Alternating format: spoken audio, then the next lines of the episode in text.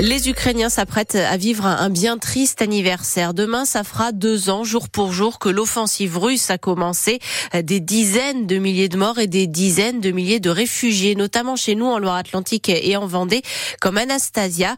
Elle a 21 ans, elle est originaire de Kharkiv, près de la frontière russe, où les frappes de l'armée de Vladimir Poutine continuent de tuer. Elle a fui son pays dès le printemps 2022 jusqu'à arriver à Saint-Nazaire, où elle est en licence aux Beaux-Arts.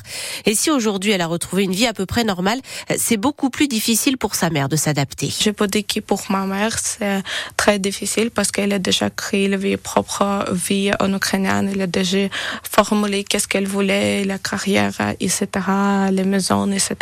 Et ici, pour faire reconstruire à nouveau, c'est très difficile. Et je crois que pour toutes les personnes qui sont plus âgées, c'est très, très difficile.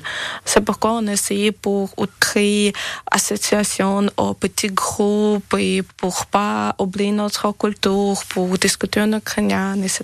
Deux ans donc après le début de l'offensive russe en Ukraine dont, dont, on discute ensemble ce matin. Euh, à l'époque, c'était la sidération, la guerre en Europe, ces familles qui fuient en catastrophe, la solidarité, la solidarité aussi qui se met en place en France. Euh, mais aujourd'hui, est-ce que la situation en Ukraine vous émeut encore ou est-ce que vous vous êtes habitué? On vous écoute tout à l'heure à 8h10. Pour ça, vous nous appelez au 0240 73 6000. Après le passage de la tempête Louis, la Sèvre nantaise a déjà commencé à déborder en Vendée, tout à l'est du département à Saint-Mesmin. Elle est en vigilance orange pour les crues avec un pic attendu ce matin et d'autres départements à prévoir, notamment du côté de Saint-Laurent-sur-Sèvre. Le lait lui aussi en orange avec un pic de crue qui sera plus tardif, pas avant ce soir.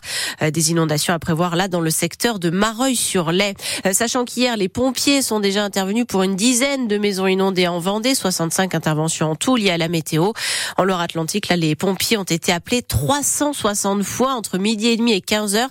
Beaucoup de chutes d'arbres et des inondations dans l'agglomération nantaise et dans le sud du département. Euh, le vent a aussi soufflé très fort jusqu'à 135 km heure à la pointe de Chemoulin à Saint-Nazaire, 125 km heure aussi dans le sud de la Vendée à Sainte-Gemme-la-Plaine. Et l'une des conséquences, hein, c'est qu'à peine reparti en mer, beaucoup de bateaux de pêche ont dû rentrer au port, se mettre à l'abri et après déjà un mois d'interdiction pour éviter les captures accidentelles de dauphins dans leurs filets. Les criées continuent donc de tourner au ralenti, comme celle de l'herbaudière sur l'île de Noirmoutier. Après déjà une très grosse perte du chiffre d'affaires ces dernières semaines, explique le directeur de l'organisation des pêcheurs de Noirmoutier, Christian Cloutour. Des apports qui sont en chute de 75% euh, en volume, 76% en valeur. Donc c'est quand même euh, une énorme perte de chiffre d'affaires. Sur la partie du maraillage, comme il y a très très peu de diversité, c'est carrément des journées euh, sans commande sur, sur Paris. On n'a que du bar ou du congre à proposer parce qu'il y a que les ligneurs qui, qui avaient le droit de sortir sur cette période de un mois. Et je vois sur la partie mariage, nous, c'est plus de 85% de, de, perte de chiffre d'affaires.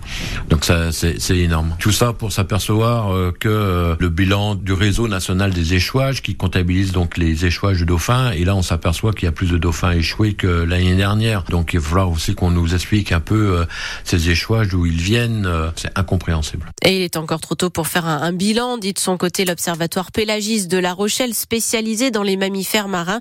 mais les scientifiques notent tout de même que euh, sur les dauphins échoués ces dernières semaines, eh bien, il n'y avait pas de traces de filets de pêche. Le grand débat voulu par Emmanuel Macron au Salon de l'Agriculture est mal embarqué, Oui, parce que la FNSEA, le syndicat majoritaire des agriculteurs, refuse de se retrouver face au soulèvement de la terre, le collectif écologiste fondé à Notre-Dame-des-Landes et que le gouvernement voulait dissoudre.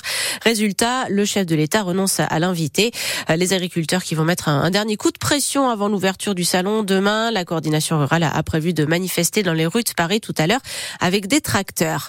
Euh, l'usine Yara de Montoire de Bretagne a encore été mise en demeure à deux reprises par la préfecture de Loire-Atlantique depuis le mois de décembre. Le fabricant d'engrais doit évacuer l'ammoniac des cuves et corriger aussi des anomalies dans ses installations électriques. Les élus du secteur ont rendez-vous cet après-midi avec les services de l'État pour faire le point. SNCF prépare l'avenir en Pays de la Loire. SNCF Réseau, excusez-moi, j'avais oublié un petit mot. Avec un objectif, faire circuler plus de trains dans notre région, puisque les voyageurs sont de plus en plus nombreux, 40% de plus entre 2019 et 2022. Et tant qu'à faire, des trains qui arrivent à l'heure, même si à ce niveau-là, Anne Bertrand, euh, les résultats sont déjà plutôt bons. Oui, en 2023, 19 trains sur 20 sont arrivés à destination avec moins de 5 minutes de retard. Et l'ambition de SNCF Réseau est de faire encore mieux. Or, parmi les causes majeures de retard, il y a les heures d'animaux sauvages, type sanglier. Voilà pourquoi, d'ici 2027, une clôture sera installée le long des voies entre Nantes et Le Mans sur plus de 100 km. Autre gros dossier sur la table, le RER métropolitain. SNCF Réseau réfléchit au concept de deux trains sur la même voie, expérimenté en gare de Rennes depuis octobre dernier et qui permettent de faire circuler 30% de trains en plus. Car l'objectif est bien là, accélérer la cadence sur les lignes. Nantes-Pornic, par exemple, avec la création d'une halte à l'aéroport à horizon 2030.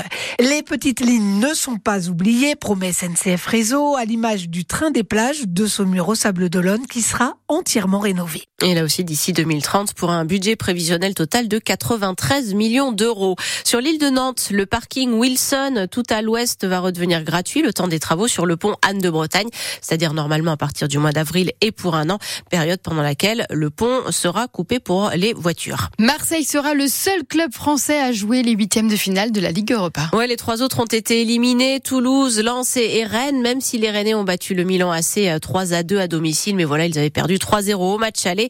Euh, le foot ce soir, c'est aussi le, le, début de la 23e journée de Ligue 1 avec Metz qui reçoit Lyon. Euh, le championnat aussi ce soir pour les handballeurs nantais. Ils se déplacent à Chartres face aux 10e, eux qui sont toujours deuxième au classement derrière le PSG.